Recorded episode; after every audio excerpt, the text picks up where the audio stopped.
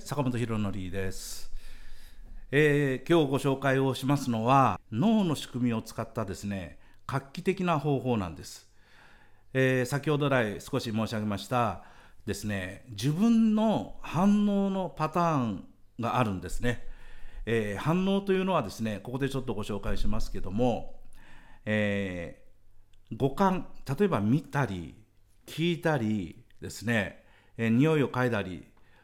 特に見たり聞いたりするそういったことから私たちは何かの情報をインプットされますね。でそうしたことによってですね例えば目に入ったあもの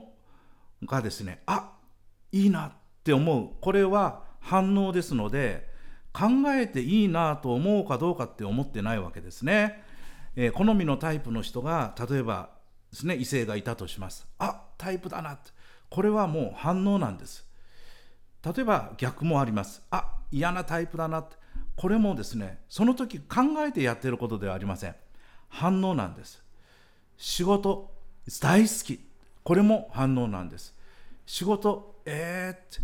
ちょっと後からやろうこれが、えー、反応なんです。その反応をですね意図的にコントロールするで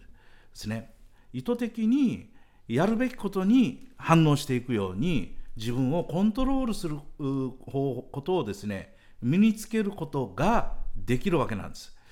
あまずもあの言っておきます。えー、これは、えー、やろうと思えば誰でもできることなんです、えー、特別な人にしかできない方法ではありません。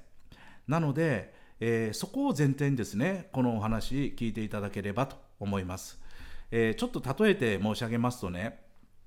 えー、筋トレっていうのをやってる人も多いと思います。私もあの今ちょっと休んでますけどやってました。どんなマイナス思考で筋トレを続けてたとしても2週間やったら2週間やったなりの筋肉がついてるもんなんです。頭がいいから筋肉がついたとか考え方がいいから筋肉がついたとか悲観的にやった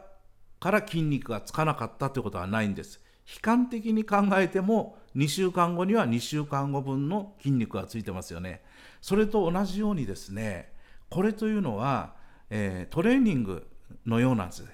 ね。トレーニングすることによって意図的にコントロールすることができる画期的な方法を、えー、最後の方にですね、えー、お伝えしたいと思います。